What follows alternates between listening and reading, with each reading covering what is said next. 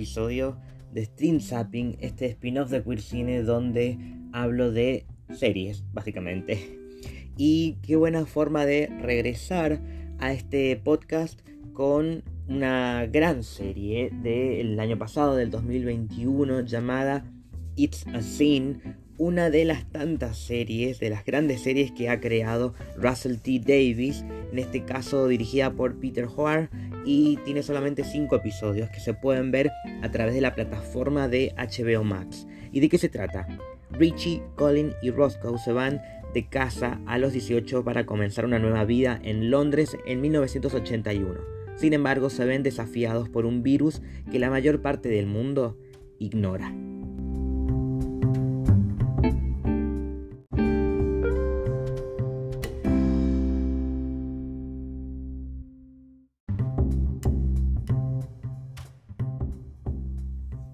Ahora ya puedo hablar tranquilo sobre esta serie. Digo porque, bueno, ya pasamos por el alerta spoiler, que si tal vez esta es la primera vez que escuchás un episodio de Stream Zapping o de Cuisine o de lo que sea, tenemos esta parte donde dividimos la introducción para que vos te ubiques y sepas, ah, mira, va a hablar de esta serie, se trata sobre esto. La voy a ver o no, o quiero escuchar el podcast para ver si la quiero ver. Yo te aviso que a partir de este momento voy a hablar con spoilers tal vez no, no te arruinen toda la serie porque es una de esas series que por suerte, por más que vos ya sepas de qué se trata o cómo puede llegar a terminar, se disfruta la calidad de actuaciones, de dirección, de producción, de, de guion, como que son muchas cosas que están muy bien pensadas y planeadas a la hora de crear una serie de este estilo donde no, no importa solamente eh, eh, ver qué le pasa a los personajes, sino de eh, todo el trasfondo que a nivel social conlleva una historia como la de It's a Sin, que por ejemplo Russell T. Davis, que es un hombre que ha trabajado ya con varias producciones LGBTQ, por ejemplo como Years and Years, que pronto voy a hablar sobre esa serie, A Very British a Very English Scandal, que fue el último episodio del año pasado del que hablé. Queer as Folk, que lo estoy preparando también porque fue su primera gran serie. Eh, series como esas donde, donde hay grandes representaciones y, no solamente en los personajes, sino también en las historias. Porque él es, es gay. Él tuvo una pareja por muchos años que la perdió en el 2019 porque falleció por, un cáncer. Eh, es un hombre que tiene muy presente eh, los temas que él considera que son importantes a la hora de hablar de la comunidad. Y en este caso, según él eh, que ha comentado en algunas entrevistas, dijo que esta producción ha sido en la que más él ha necesitado investigar, porque si bien él formó parte de toda esta historia en los 80, él vivió esto junto a su grupo de amigos también, eh, él quería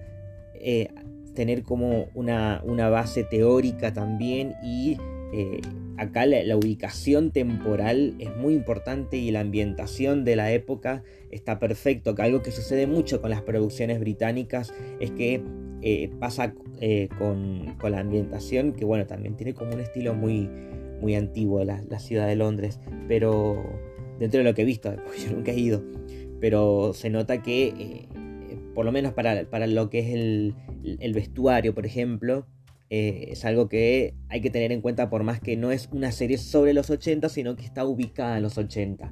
Y algo que también tiene mucha importancia es que si se va a ambientar en ese entonces, lo que me, me, pareció interesante, em, conociendo que ya em, Russell ha tenido, por ejemplo, la versión norteamericana de Queer as Folk, entonces yo pensé, bueno,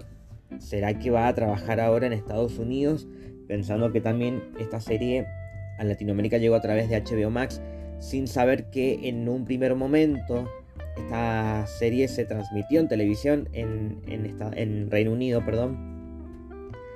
Cuando después me fui enterando, porque todo esto fue previo al estreno, cuando me fui enterando de ciertos detalles dije, ah no, está todo ambientado en el Reino Unido. Entonces ahí fue cuando me di cuenta que Mm, qué, interesante la visión de, em, de esa pandemia del el SIDA en, el, en los 80, cuando eh, el tema se hablaba mucho más en Estados Unidos y donde existía esa paranoia de, no, bueno, es algo que, va, que pasa allá, nada más no, no se va a venir para acá, cuando en realidad e, ese fue el comienzo de toda esta historia de esta serie, donde a través de ese prejuicio y de la misma ignorancia, porque era todo reciente, no, no se sabía mucho del tema y la poca gente que sabía del tema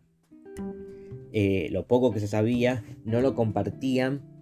entonces se generaban lo que hoy conocemos como teorías conspirativas y que la desinformación em, se transmitía a través de los noticieros de, en la televisión, en, las radios, en los medios, donde hoy en día eh, sería un delito o un pecado más que nada, como la mismo el nombre de la serie. Porque em, el problema es que esto afectaba a muchísima gente y desde lo poco que se sabía es que se decía que era una enfermedad de los homosexuales solamente. Entonces esto incrementó la discriminación social, el estigma contra, eh, contra la comunidad gay y mm, digo comunidad gay porque principalmente es como sucedió al principio eh, cuando después bueno ya supimos que esto llegó a, todo el mundo, obviamente. Pero lo, poco que se sabía del tema es lo que generaba,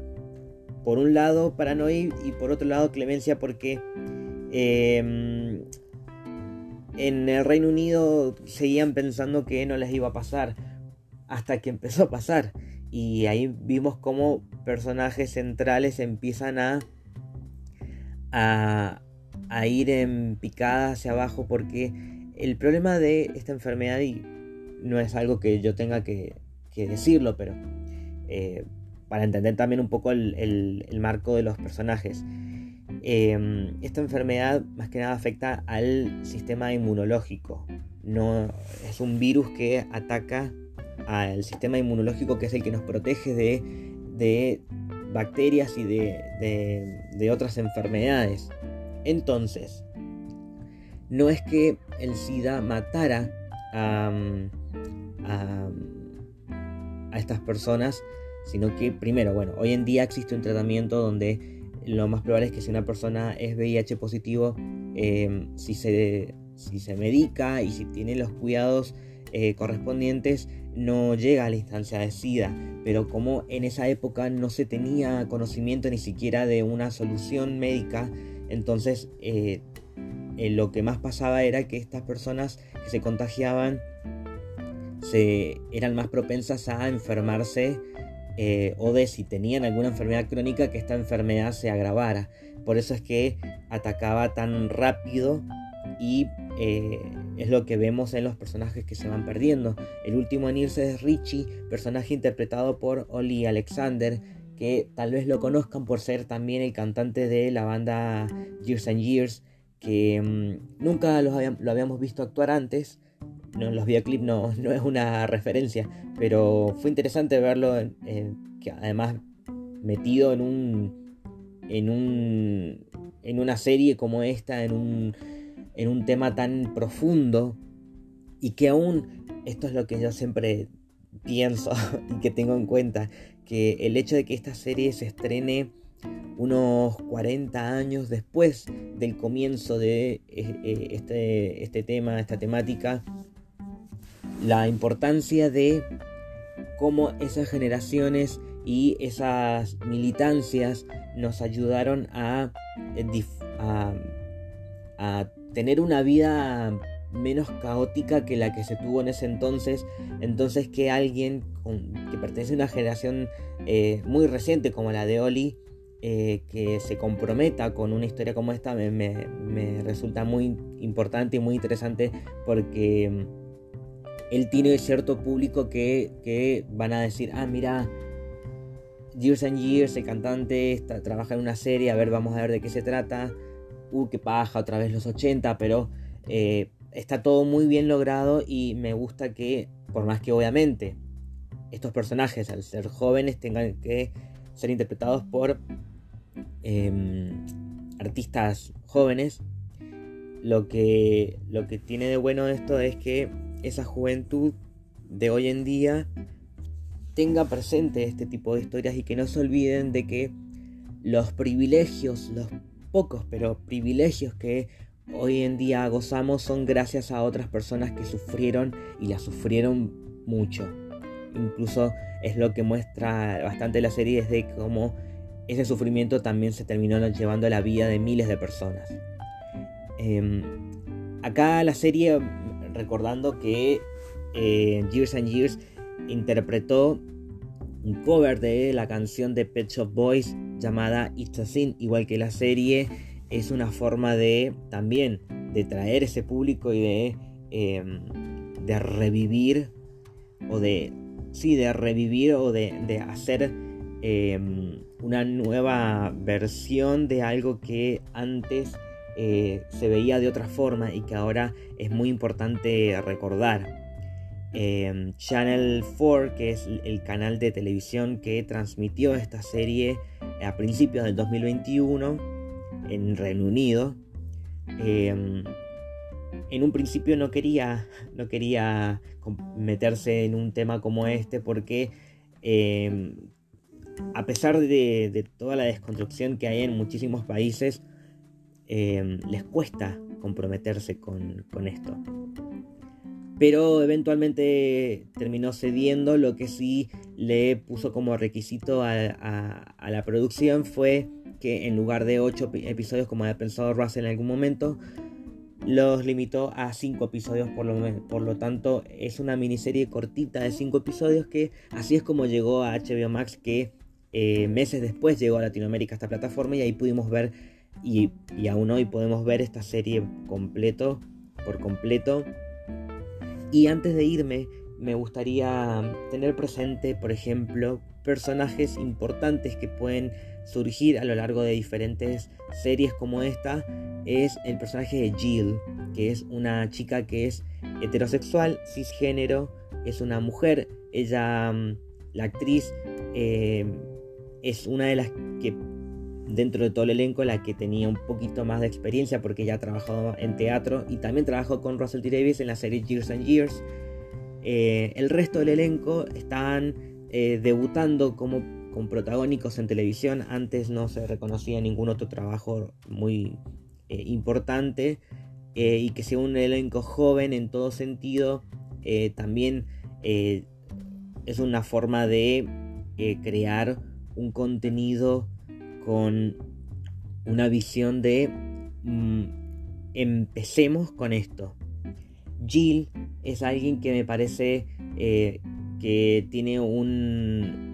que es clave dentro de la historia porque ella es la amiga de los chicos que están expuestos a esta enfermedad por el hecho de lo que en ese entonces se vivía como especie de libertinaje por la cierta libertad que sentían dentro de la clandestinidad de los, los problemas sociales que tenía la comunidad gay en ese entonces, pero me refiero a eh, el hecho de esto, de, que iban a los boliches y se acostaban con todo el mundo sin tener cuidado, por lo menos el cuidado que tenemos hoy en día con respecto a el sexo casual, eh, al cuidado de, eh, de la protección a la hora de tener relaciones sexuales con una persona que no conoces y que no sabes qué estado de salud tiene. Em, que es una forma de cuidar a esa persona y de cuidarte a vos y a todas tus parejas sexuales eh, futuras. Algo que no le sucedía al personaje Jill y que ella, eh, a pesar de todo esto y a pesar de ella no pertenecer a la comunidad, ella los apoyó en todo momento más allá de la amistad, sino también porque a ella le parecía importante que